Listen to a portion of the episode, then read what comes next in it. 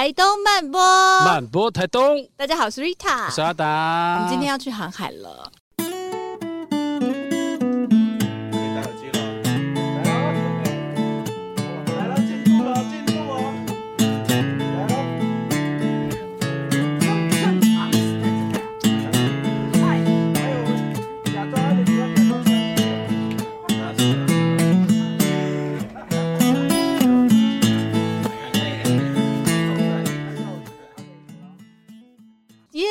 今天我们这个题目也非常精彩，因为在这一季呢，其实台东慢播很关注在跟南岛的各个大大小小的议题上面。那这一次我们要讲到航海这件事，嗯，我就想到航海王，对，要去寻找大秘宝。那我们请两个男人，两个热血的男子来带我们去寻找航海大秘宝。让我们来掌声欢迎苏州的耀威，还有我们船团长兵船团的团长冠宇哥。欢迎欢迎，嗨，大家好。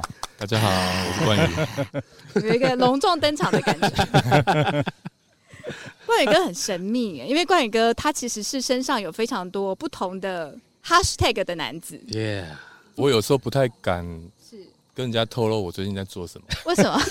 因为我有我有一种担心，就是人家会觉得我就是永远都是不务正业的一个人，就觉得哎、欸，不知道好像打刚嘞龙溜连不知道不知道忙什么这个人这样。对对对，一阵子就好像。就是做一些奇怪的事情，我有 点担心奇怪的人家眼中的那个看法。可是冠宇哥，你在台东，你没有发现身边的人都是长这样吗？对不对？几乎都是。对啊，不务正业。大家都在台东。你怎么在这边？来过去那边？哎、欸，啊，你怎么又在这边？欸、无处不在，因为冠宇哥他的身份是他曾经是贝斯手之外呢，他还包含是一式冰淇淋店的冰淇淋手老板。嗯、然后呢，在这几年，他有一个另外一个。为人所知的身份就是船团的团长，船团呢，突然变团长，不是吗？不是吗？不是，不然是什么？船长？哎，也差不多哎，对不对？船长、团长差不多。嗯，那跟段远哥问一下，就是为什么会这么热血，竟然开始号召了一群人开始做造船这件事？嗯，其实我一开始是想自己做。自己一个人做，想自己一个人做，可是做一做，我就突然觉得说 有点，我觉得要，是不是？腰有点酸，有点后悔。我觉得要，我觉得要很多人一起做这个事情比较好玩。是，嗯，比较好玩的话就可以继续做下去。主要是耀威啦，就是遇到耀威，然后他可以帮我带来很多帮手。对，那都没有帮手的时候，他自己会跳下来帮我。对，因为你知道造船的时候，常常有一些木工。我一个人实在是没办法做，嗯，需要一个帮手这样。但他应该这个故事应该还有一个起点，就是为什么会突然那个跟什么事情有关，会突然开始有一个灵光乍现，想要造船这件事。嗯，我不知道是我不知道是不是每个人的生命里面都有这种东西，就是突然有一件事你就很想做。嗯，每个人都会这样吗？哎，还是只有可能只有你吧？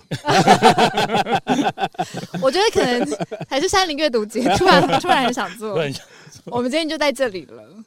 你是这样吗？有这样的感觉吗？会有一些事情。嗯，对啊。那我在那个二零零九年的时候，那时候我还还住在台北，嗯，然后在那个泸州，你知道那个哇，那个泸州的环境，嗯，我以前住三重，你知道哈，所以我跟旁边就是可能是有人在互骂，有没有？然后旁边就一个小吃店，小吃店旁边就是机车行，机车行老板在试那个引擎，啊，然后很多烟啊，这样旁边人很安静的在吃东西，这样。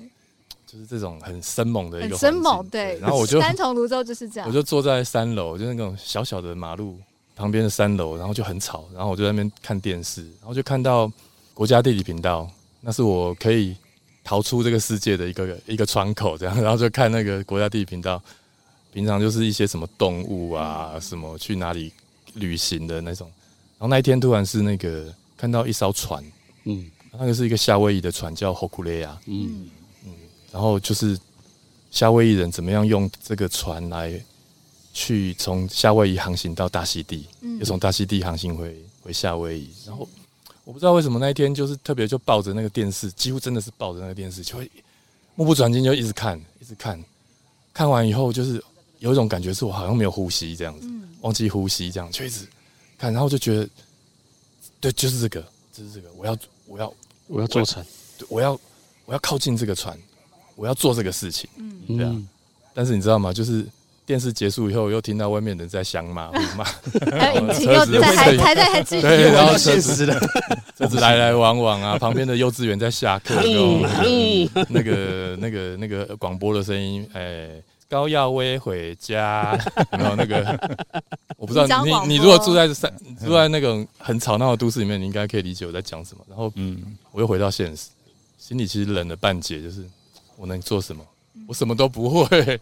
那那时候我看到那个时候，我已经三十八岁了嘛，所以离那个户外运动也很久，然后就在做音乐嘛，所以嗯你知道做音乐的日生活其实就很糜烂的，就是日夜生活不太好，颠倒这样对对，身体也不太好，这样没有运动，所以我我到底能做什么呢？然后我心里只有一个答案，给我答案就是说，好，如果有人做这个事情的话，我就去来去参加。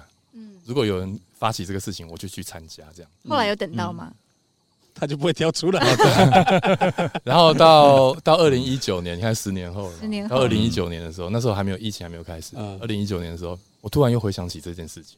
所以这中间的十年的时间，这件事情就是一个念头在你的脑海中浮现而已，它并没有真正后续的，一些发生。有了，我可能隔几年我会去查一下霍库雷亚的网站，嗯哦他们在干嘛？哇，他们在嗯环游世界，嗯用那个无仪器导航，传统的导航术，嗯，环游世界。哇，那样子一一台木头船可以这样子去世界各地。哇，他他去他去日本哎、这样子整个太平洋哇，后来环环球这样。然后我常常会去追啦，可是你知道吗？越追哈，其实心里会越越冷了。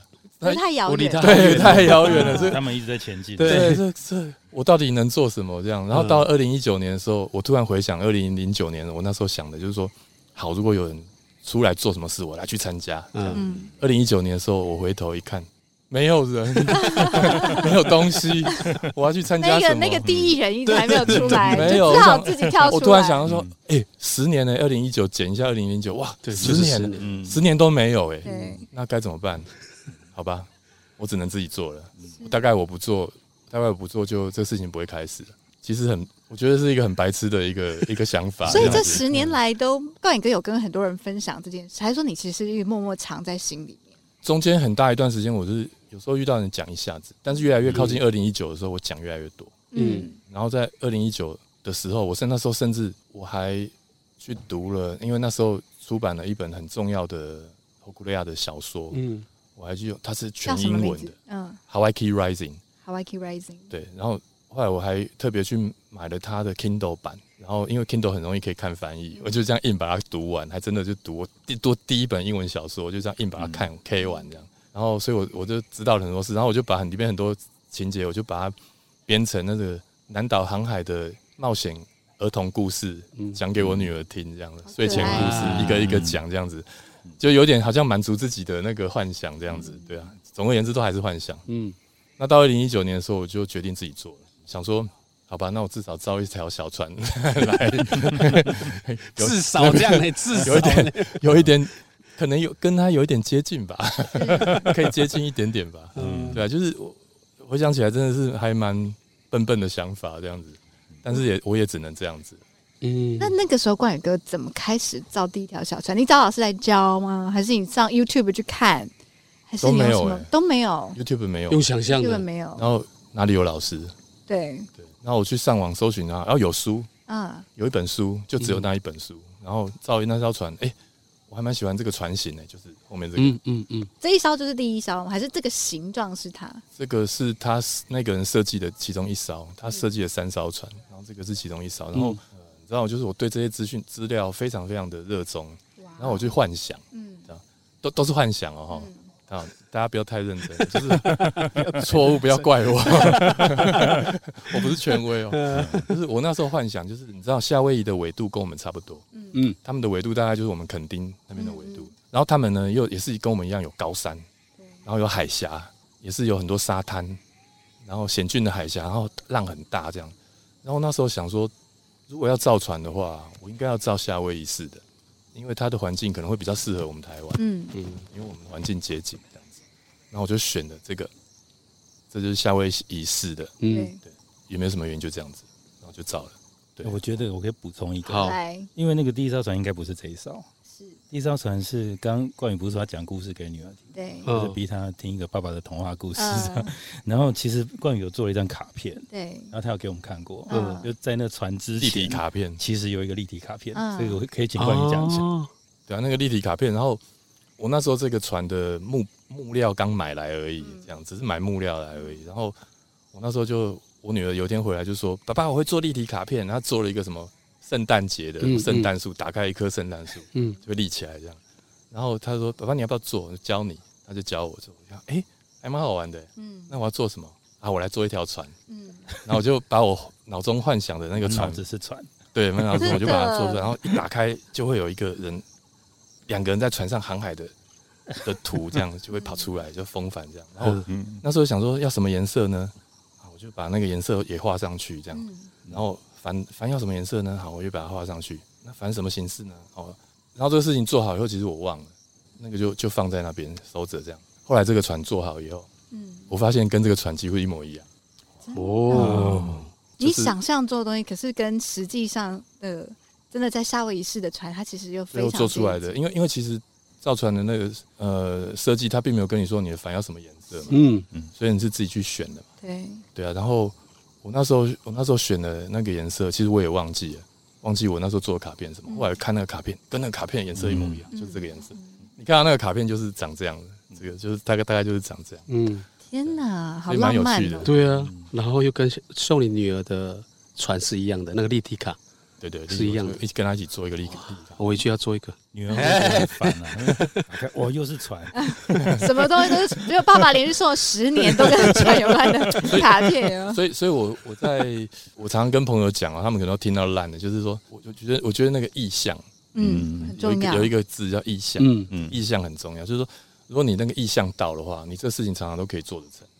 嗯，那我想要进一步延伸问冠宇哥，就是那对你来说，船这件事情，或是独木舟、大洋独木舟这件事情，它有没有代表着什么意象？嗯，感觉吧，那感觉。那其实一开始我们在造船的时候，我们还不会航行的时候，嗯其实没有什么对这船没有特别更深的感觉。可是，在最近呢，我们常常就是真的到水上去去练习，嗯在海上练习帆船啊，嗯不是不是划船哦，我们练的是风帆、哦、嗯，的时候，嗯，那个感受越来越深，感受越来越深，就是它带了一种被限制的自由，嗯，是被限制的，但是它是一个自由的。在那一艘小船上，对你必须要跟大自然合作，嗯跟那个风力合作，嗯然后你可以取得自由。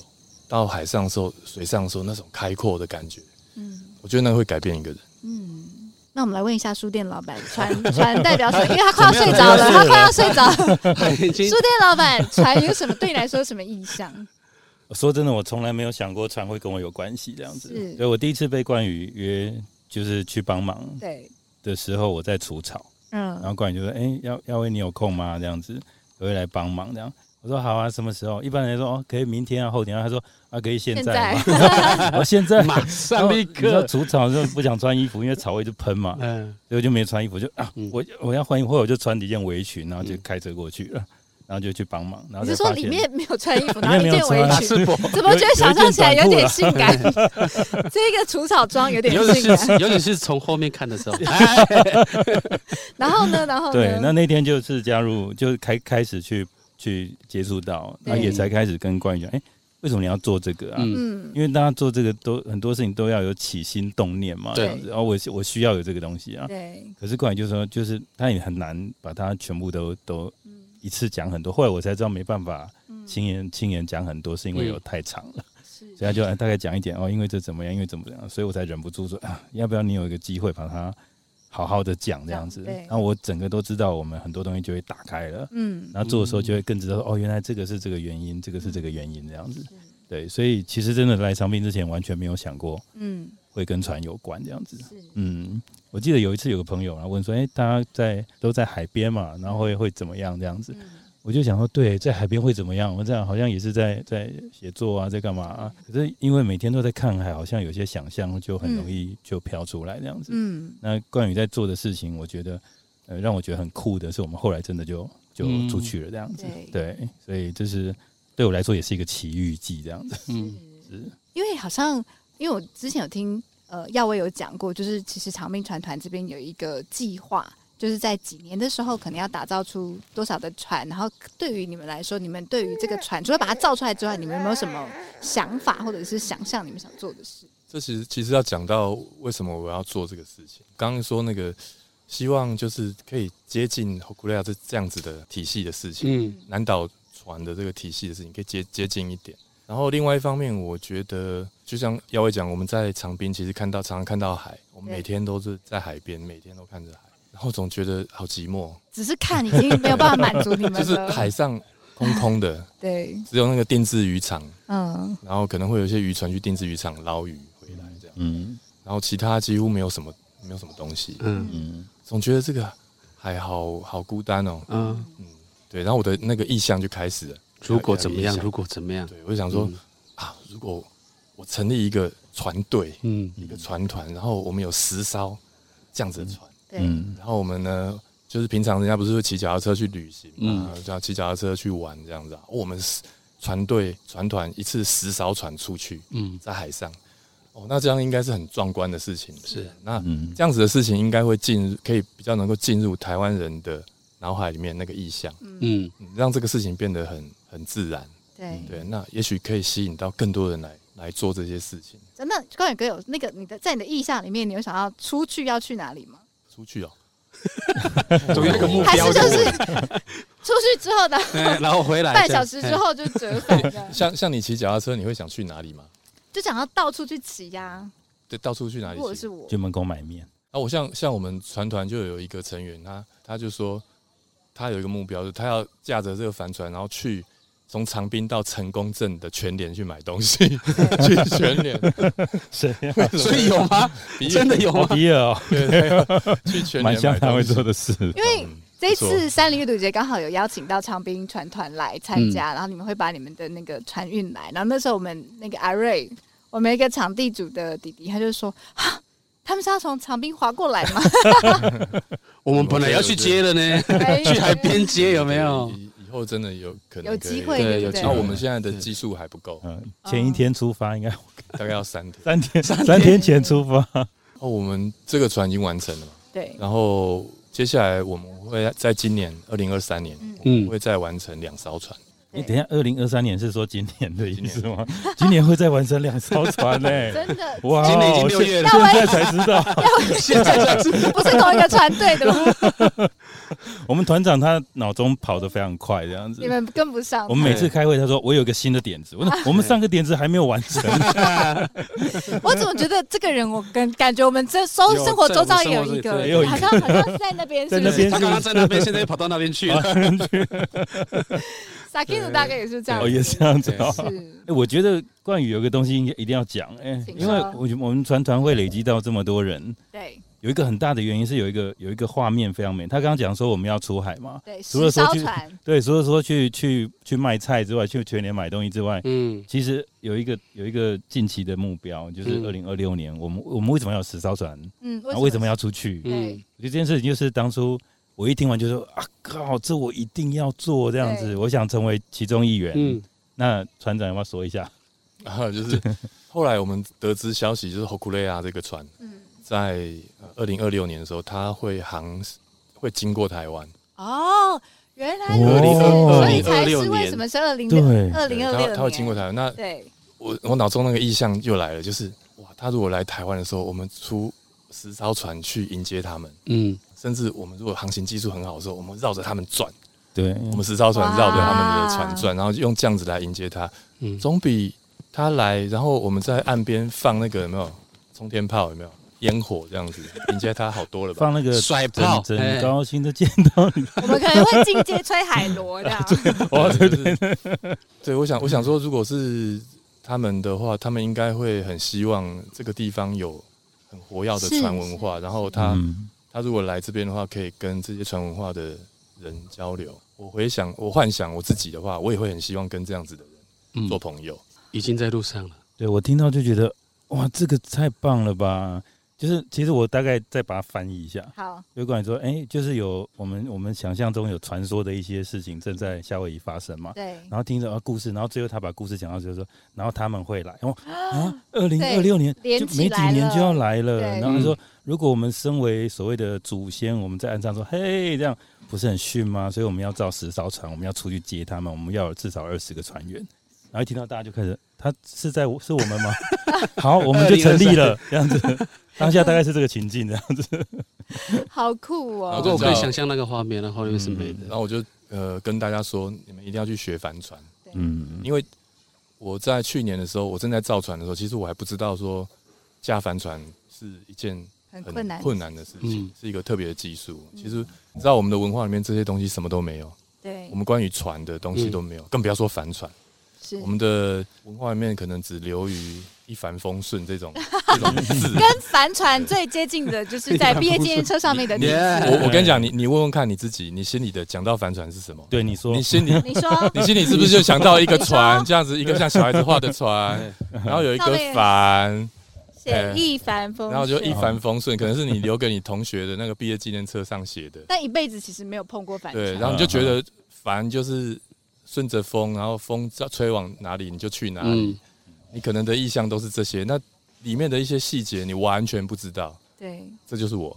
他也是，就是这样。我觉得他也是我们，是因为刚刚关宇哥在讲的时候，我突然其实有一个感觉，就觉得说台湾四面环海，嗯、可是我们好像跟海洋的关系其实是有点遥远的，是非常遥远，不是有点。欸、我听说就是我们比较多的是海鲜文化。哦，对，吃海产啊，吃的超懂。那个活跳虾，然后龙虾、大闸蟹啊。但是对于我们要怎么去驾驶，我我那我可以分享一下，因为我刚好前两个礼拜从夏威夷回来，那我们有去参观他们的一个，我们去参访一个 Kamehameha School。就是当地很棒的一个呃，由夏威夷的人他们全部组成的一个学校。然后那时候我们去参观他们的学校的时候，他们有一堂课哦，是老师在那个学期就是教学生们就是那个洋流跟关心。然后他们期末，我们刚好到的时候是他们期末，他们的期末作业就是他们要自己去写一个计划书，说怎么用无重力帆船，然后去在他们的夏威夷的四个大岛里面去跳岛航行。然后我们要把那个计划书，包含呃。那个潮汐会怎么走，洋流会怎么走，然后那个星象会怎么说，然后跟他们要带多少的粮食，然后包含他们的那个重力的计算，去把它做一个计划的组织，然后去、嗯、去作为他们的期末报告。那时候我们在看的时候，我们就发现说，对于这些孩子他们来说，海洋跟他们是非常靠近的事情，嗯、那个就是他们的日常。嗯，然后就突然觉得说，好像这个东西跟我们在台湾的景象截然不同。嗯，所以我那时候。那时候我造船造到那个程度的时候，刚好就是台东活水湖那边有一个帆船，台东帆船学校的那个主持人是西班牙人小飞嘛，嗯，小飞他们，然后我就带我女儿去参加他们的夏令营，嗯，我就在旁边看，因为我对船的东西真的很有兴趣，我我女儿在上，不管晒太阳多大，我就在旁边一直看这样，嗯，我就一直看，然后看一看看一看，我突然脑中我突然懂了，其实有点冒冷汗，懂了什么？我懂了，就是说。其实我一点都不会这些东西，然后我再造一艘帆船，嗯，我在找死吗？就是我把我把这个船 会不会太晚？我我我坐上这艘船，把我丢到海里面，我死定了。嗯。啊，多么痛的铃，突然好想唱这首歌哦。而且那时候我甚至连我怎么死的我都不会不知道。对，因为我不知道那船会怎么样。嗯，现在我已经知道，哎，嗯，知道了吧？这就是我们船长的思考模式。他就说啊，怎么会这样子？喂，要现在可不可以？现在去练船？所以现在已经不是造船，现在还要开始学怎么去驾船。驾船。所以我那时候那时候八月嘛，我女儿去，然后九月我就立刻去报名那个。对。啊，她真的有课。嗯。然后一个人去太寂寞了。要我也不要，哦，好，时间 OK 走。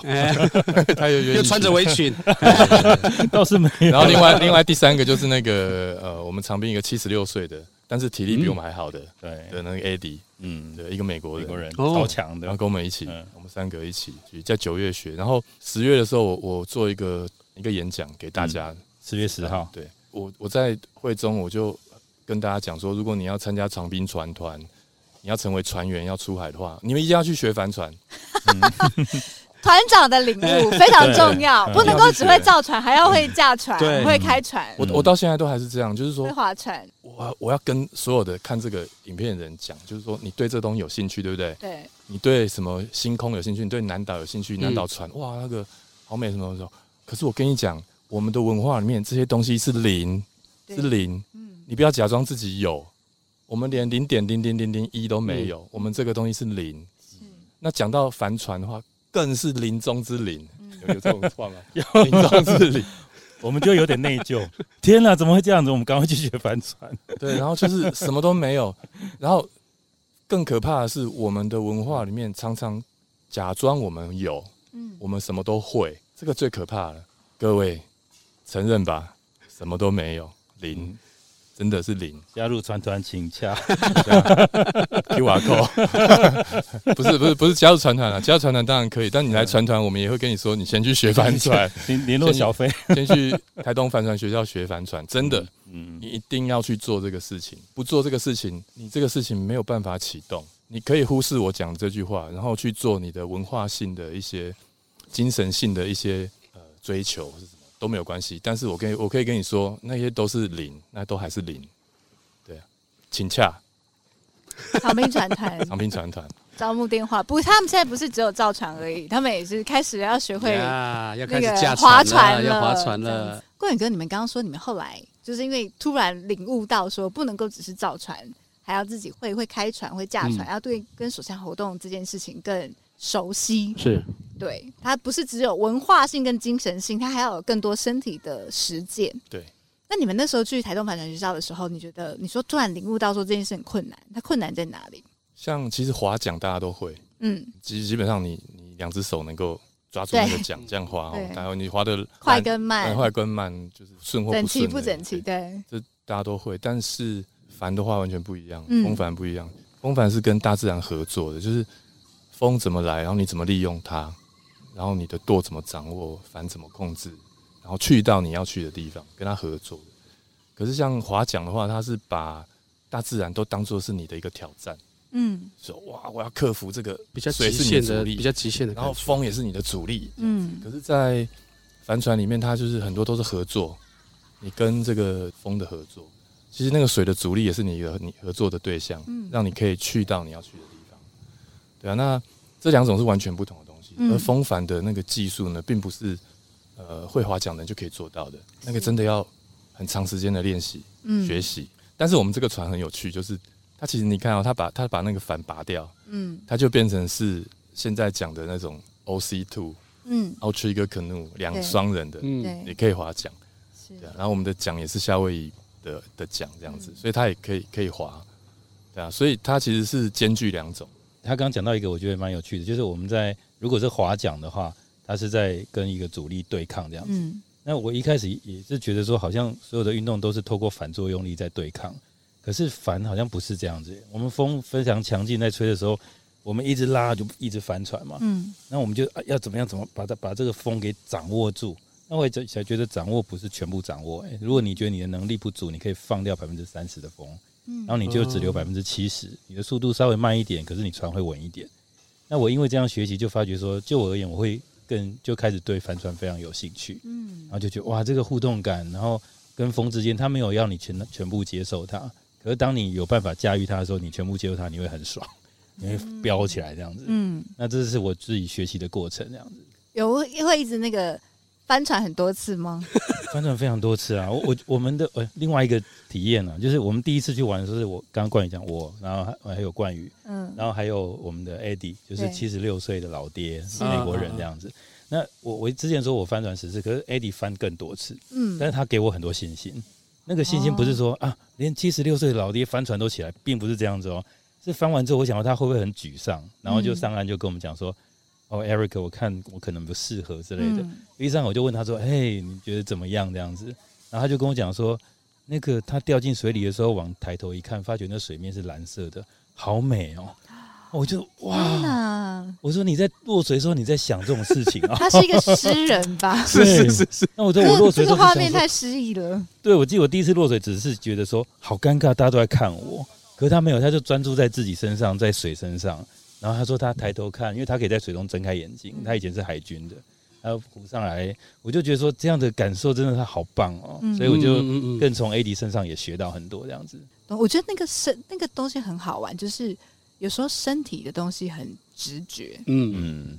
可是当他学会的东西，好像又不容易被拿走。哎，真的，比如说骑脚踏车，嗯嗯。以前对我来说，我觉得好像是一个小孩子的时候要骑脚踏车这件事情，我曾经一度觉得这件事情，我可能一辈子不会学不会，因为很怕跌倒，很怕摔，然后就觉得爸爸只要一放手，我就不敢再骑。对，嗯。可是直到有一天，就是气到就觉得说我我我让你，我就是摔就摔，我跟你拼了这样，就发现说原来这件事情它没有想象中那么难，是，而且就现在已经。现在你看，学会骑脚踏车的人，在十几年没有骑，嗯、那就是你身体已经内建机制的东西。对，他已经记忆着要怎么骑单车了。嗯，然后就开始在挑战。哎、欸，嗯，走吧，环岛。哎，是没有啦，那边有没有夸张？好像运动，我觉得，包括海上活动，或是像达哥，也许去山上，嗯，其实他都会有一种像这样子的一种。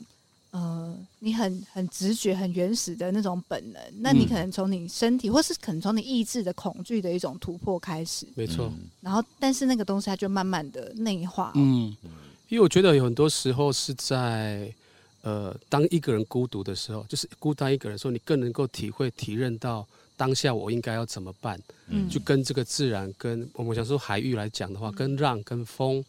然后跟呃跟我的船在一起的那感受到底是什么？因为当我们自己，我觉得啦，就是可能当我们自己越害怕，我们越越焦点在自己的时候，就会呃失去跟呃失去跟自然相相处的那个相处在一起的感受，这样。对，因为我们在山山上呃山上这样，山上山山上的时候，其实也都会这样，还是会害怕，对，还是会害怕。但是其实经过的，反正就经过很多的呃孤单，因为孤单是一定都会有。那要怎么样去让自己呃跟自然在一起，就会是一个很大的、很重要的。我喜欢这件，因为我喜欢做这件事，所以我我我可以允许我自己孤独跟孤单。然后更更去体验到自然的这件事情，这样，嗯，对啊，好像也因为那个喜欢，它也会变成是一个，你即使在碰到觉得它很困难，或是像刚刚冠哥说，我觉得很恐惧的时候，我还愿意继续下去的动力。嗯嗯嗯，没错，我觉得这个时候要靠朋友了，真的哦，嗯，他就说。我决定每个月都要去，至少去一次。哎，有人支持，对。旁边要有那个动团体动能，大家就是轮流接棒，让让让这个东西好像继续一直被发生。就其实我那时候他讲说，我心里有一个声音出来，是说，我我我我可能会害怕的。哎，我觉得我们我们在一开始练的时候啊，我们不是一直在想，哎，你落水几次？你落水几次？嗯，好像把落水几次当成是一个失败标记这样子。嗯，可是后来冠宇就传一个影片给我们，嗯，然后那个影片就是在讲说，就是你如果划玩帆船你没有落水的话，表示你累积的经验练习的不够这样子。嗯，然后他一讲，就大家整个松掉，对，然后就开始不再 care 说落水几次，就觉得说哇，那就是一个过程啊。然后开始就很享受。那再加上刚刚讲的 Eddie 给我们一个很美的画面，嗯，所以就觉得说哇，这个。就是每次都一开始就啊，我要坚持住，我不能落水这样子。然后后来就完全不会，就是很享受。其实那个落水变得像潜水的气瓶这样，你、啊、你是第一只还是第一百支？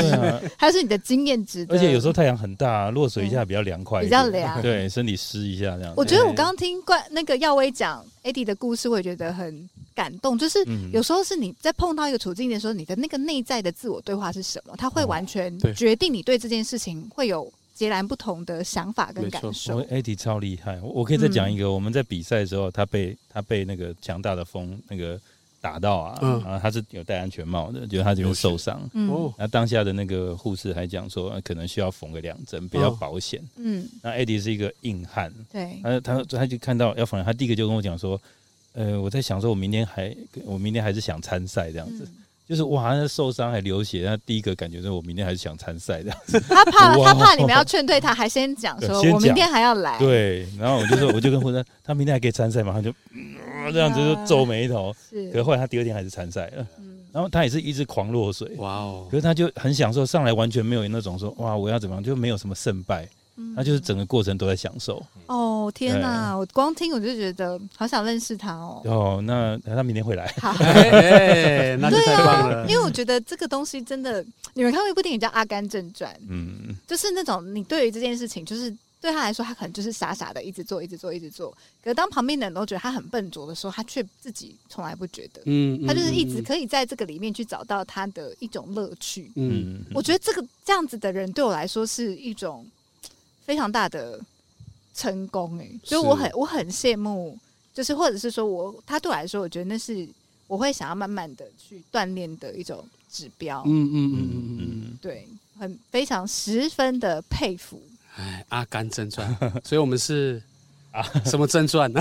阿阿 Q 吧，我们应该是阿 Q。那我想要问那个怪哥，因为你好像之前有提过一个 seamanship，这个到底是什么意思？它跟这件事情这样子的一个状态有关？嗯，对，就是其实关于航海的东西有太多东西要学了，越接触越觉得好多东西。简单的说，就是你在海上，你能不能正确的、成功的驾驭的。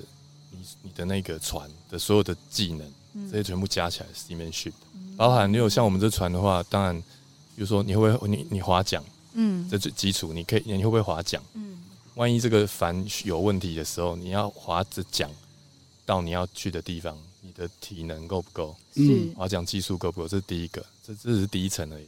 那第二个，例如说这个船在组合的时候，你可以看它都是绳结，各式各样的绳结组成的，嗯，你会不会？你能不能自己把这个船用那个绳结组合起来，嗯、以至于你在海上遇到一些状况的时候，你可以排除排除它，然后重新完成它。这是好多东西，有全部加起来。综合技能叫做 seamanship。对，中文没有这个，中文没有这个翻译啦。然后我们，所以我们船团呢，我们的目标是接下来我们把这些这个第一艘船都搞定了以后，我们会办一个 seamanship 的训练，叫做海人训。欸、这这也是我现在才知道的，怕了吧？刚刚想的，刚刚想好的，而且名字都想好了，海人训。我们常常这样子，太可爱了吧？他等一下还有还有八点还没有讲出来，还有八点，我们到结束录影前，对，他他还有五个还没有说出口的计划。你看船员开始走光，大家都怕他，到底是什么事啊？吓到海人训。好，太帅！会不会 冠宇哥其实海人像这种 seamanship，或是因为你刚刚讲，其实很多都是很综合的技能跟懂得使用的时机。可是会不会在里面其实有一个，也许很是至关重要的，可能会是你内在的素质，你的那个内在的强大的那种。你面对恐惧，你可以跟他相处。嗯。可是我觉得这个跟技能有关，你技能越好的话，你这个恐惧就会越小，就是。自己对自己的挑战吧，可能比较难的是这个对自己的挑战。嗯嗯，因为毕竟每天在咖啡厅喝咖啡、听音乐、上网打字，这些是比较简单的、比较轻松的。对，拍一些美食照片给朋友看，这些其实是比较容易。你愿不愿意去挑战那种对你来说很艰苦的东西？嗯，对啊，那一个意向对你来说是不是你愿意去挑战的？嗯，这个比较难。嗯，就看人了。没错，因为他其实就好像是，如果我出海的时候，其实我就要，我要，我还没有出海之前，我就已经把它想过一遍，那个最糟的状况到底是什么，然后把那个，哎，我碰到可能我们讲说，哎，怎么，反正要绑船的时候，松松脱的时候，我应该怎么样在海上做处理？对，我觉得他应该就是在那个在出海之前，他已经都有一个想象出来，然后在生活上面去被执行了，然后才准备好才出海，这样就像我们去山上说一样啊。对，我就先想一下，哎，等等一下碰到猪怎么办？那我是不是准备我的我的工，我有我的那个我的工具是不是有带对？我是不是要带到水？我是不是要带到什么应该要带的东西？我的技能是不是是不是可以自己抵抗到，能够正面对抗猪或是任何动物？这样，我先想一遍的那种那种感受了。因为嗯，像我们在练习的时候，嗯，很明显你应该有感觉，就是嗯，其实你没有机会思考。嗯。嗯，你那个东西你，你你平常练的不够，你没有机会思考。没错，你想要从头想一遍，然后去我可不可以做这个的，没有那种机会。嗯，那个对，各式各样的挑战随时一直一直来，这样你你只能够用你那个练习的能力，跟身体的记忆去去去做那个事情。哎，我说到刚刚讲到那个脑海中跑很多遍，我觉得冠宇应该是脑海中一不断的在跑那些画面。一定是我我们第一次我们的船造好，嗯，我们在长滨渔港要出海练习，那时候还没有还没有反正还没有上去，然后出去，那我坐前面，冠宇坐后面，然后我们的船团全部大集合，我们还唱歌，然后出海，然后出海那一瞬间，那是感动到爆炸，因为那是一个冠宇亲手做的船，我们在旁边参与，然后他就。上来，我觉得应该，我想说回头他应该是在掉泪或干嘛的，因为回头我说你有没有觉得超酷的，或者超怎么样，他就很淡定、很镇定说：“没有，我本来就觉得他一定会成功。”哦，然后我听到就觉得说：“哇，好有信心，这就是我们的船长，我们可以放心的跟着他这样子。”是我们在这次要录影之前，我刚好有一次在车上跟达哥聊到，就是说：“哎，我们这次会访问长命船团。”然后他就说：“我知道他们。”他说：“因为他刚好。”那个比赛，我们去比赛的时候，对对，就我最后一名那次，哎，我没有记得这些，我没有没有，是你自己提的哦。对对，因为我在你前面嘛。但是达哥那个是说，你的车尾灯一直开。他印象非常深刻，就是有一个你们的仪式，对，你们的船，你们的船的那个仪式，这样，我那时候超级震撼的，就是拍着那个船身，然后再唱歌。嗯，对，他的仪式大概演练呢，他意思大概是什么？就是你们在唱那个。那个是，其实是我太太伊利高露她创作的一个歌，嗯嗯，但她就是为这个船要下水的这个意象，嗯，所写的一个歌，嗯。嗯，那个歌在她的专辑里面叫《女人岛》，但是她其实她的最初始的意象我知道，就是在沙滩上一群人要出海，嗯，这样子，她是在唱唱这样的意象，所以我觉得她很适合拿来做。这个就是船要出发的，或是一个活动要船的活动要出要开始的，它的开始开始对。那我们就实际上去试试看，我觉得非常有趣哦，就是真的可以用这个东西，这个这个音乐，这个歌跟这个仪式来凝聚大家的的那种，没错，叫什么？跟大家一起这样，嗯，你有那种感觉？对，就我就因为大家都拍着船，然后。我虽然不是传，我不虽然不是你们传团的人，但是我会被那个氛围感染跟影响，所以我会加入在拍船这个仪式，我就变成我跟你们是一起的那个感受，这样就在那个当下就会是哎、欸，我们是一起的，而不是你们，你们是你们，我们是我们这样。我说哎、欸，都快掉泪了。哎，对，其实其实很特别，我觉得船其实不是一个普通的东西，嗯嗯，它是一个特别的东西，它是一个可以凝聚人的，嗯的东西，所以呃。我们成立一个船团，就是为了凝聚这些东西在一个船上面，然后，嗯，也希望能够凝聚所有那天在比赛的时候，大家一起凝聚起来，我们成为一个整体。嗯，透过这个船，我们可以做到这个这个这个仪式。嗯，我前面也问冠宇哥跟耀威，就是那个船的意象，因为对我自己来说，我觉得船它代表的，我马上想到这东西，我觉得它就是一种未知的冒险。就是包含所有的祖先，他们会去坐上船，就是因为他们可能已经就是在更渴望一个崭新的世界的的样貌了。那他们去开拓，他们可能真的完全也不知道在大海的另外一端的他们的是什么，可是他们愿意去去挑战，他们愿意去尝试，甚至是有的人搞不好就因为这样就是葬身在大海里了。但对他来说，这些都没有办法阻止他们。我觉得那个意象是很美的，在船身上。这个这个船，我最近越来越有这种感觉，就是其实你再多的论述去讲它，文字去写它，你没有办法真的透过它去这样子去写，能够去连接到什么东西。嗯，那个只是一种头脑体操而已。嗯嗯，但是你透过实际上去操作它，去航行，你可以连接到你原来没有办法理解的东西。嗯，就是你以为你理解，但其实是头脑理解的东西。那是什么呢？就是祖先在做的事情，嗯，你会感觉你离那个祖先又更近了一点。我有点可以体会他们在船上，他们他们他们在想什么，他在干什么，嗯，对，真的很特别哦。例如说，呃，我们出海觉得那种担心、害怕，那种那种对自己的挑战、压力，然后回来以后，我好几次都跟我们船员说，我觉得台湾岛上的这些我们以前的那些祖先。他们往外去的那些人，真的是充满了冒险精神的。他们实在是太伟大了，都是一些很强、很强悍的人。嗯，他们可以做这样的事情。嗯，可能不知道死掉了多少人，累积了这些经验，然后让他们最后可以航行到波利尼西亚。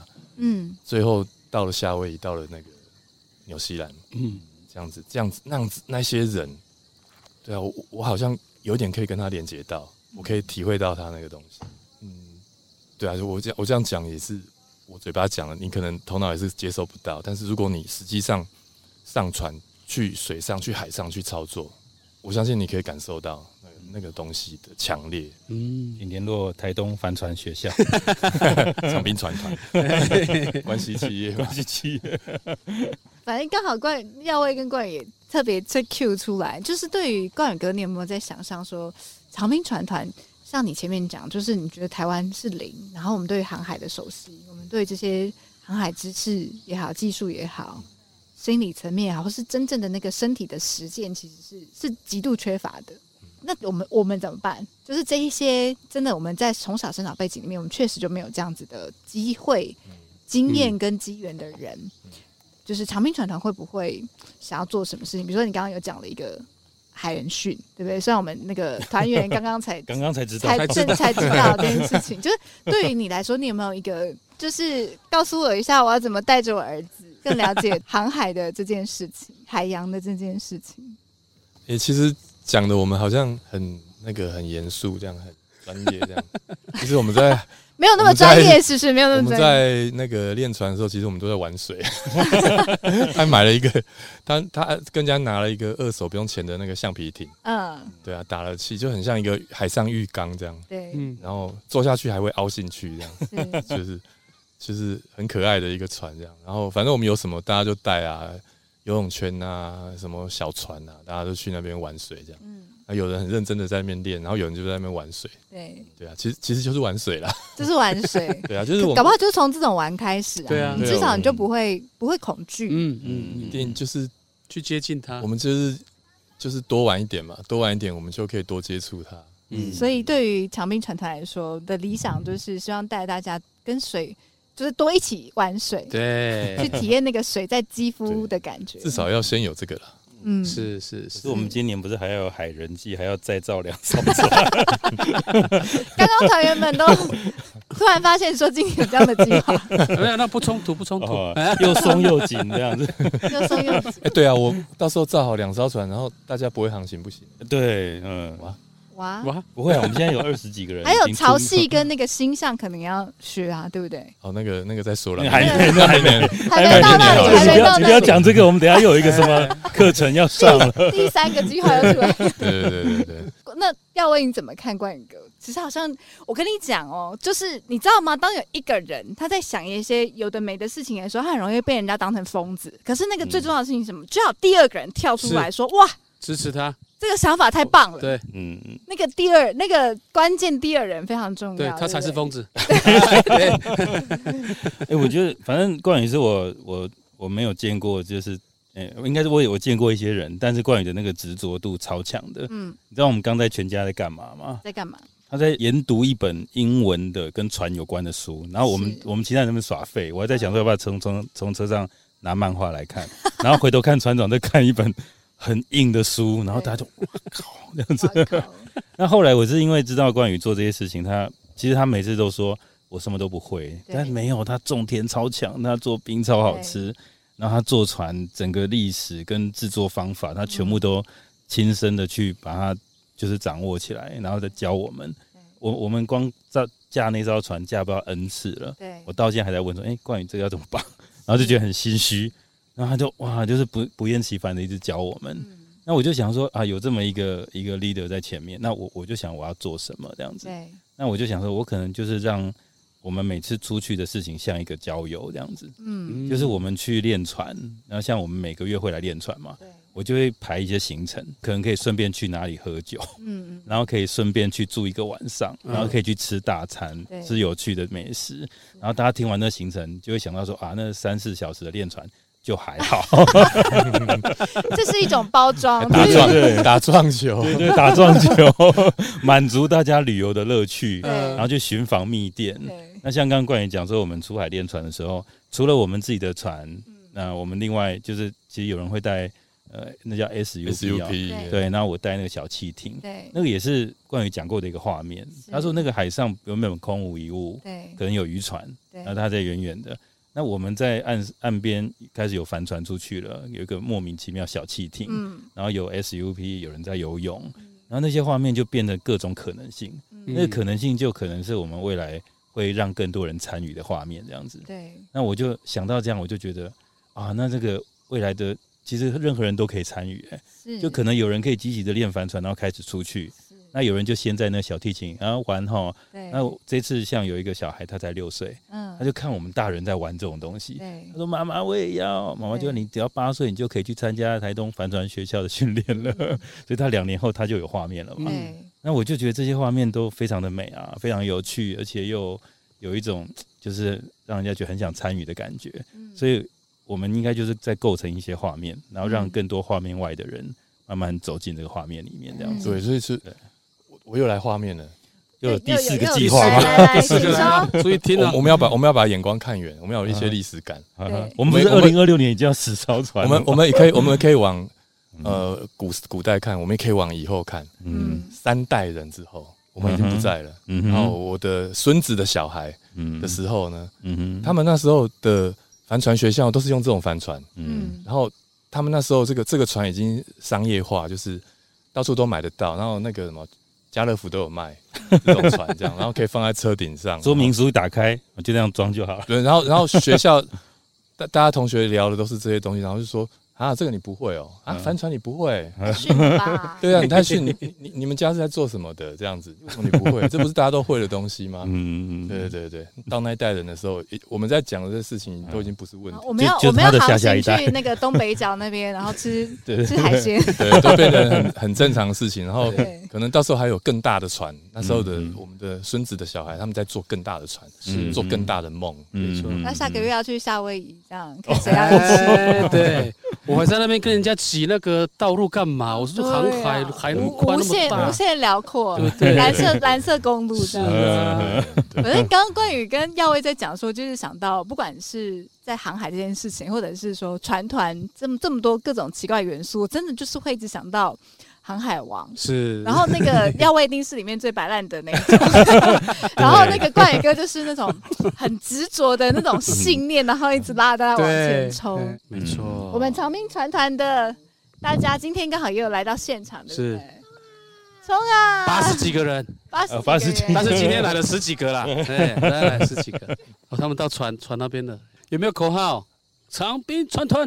什么之类的，亚比哦，超可爱，亚比，叫亚米，亚米，亚米，亚比，讲错，为什么讲亚米好吃？什么？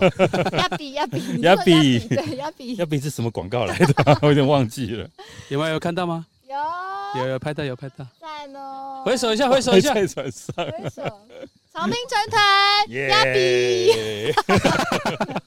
那我们今天就到这里了。我们欢迎所有的听众，对不对？再来到长滨去听这个冠宇哥讲两个半小时的简报，然后听听他分享更多热血有关于航海、有关于海洋的故事。嗯，今天很开心，谢谢耀威跟冠宇哥，谢谢，谢谢。台东慢播，慢播台东，我们下次见，拜拜。拜拜。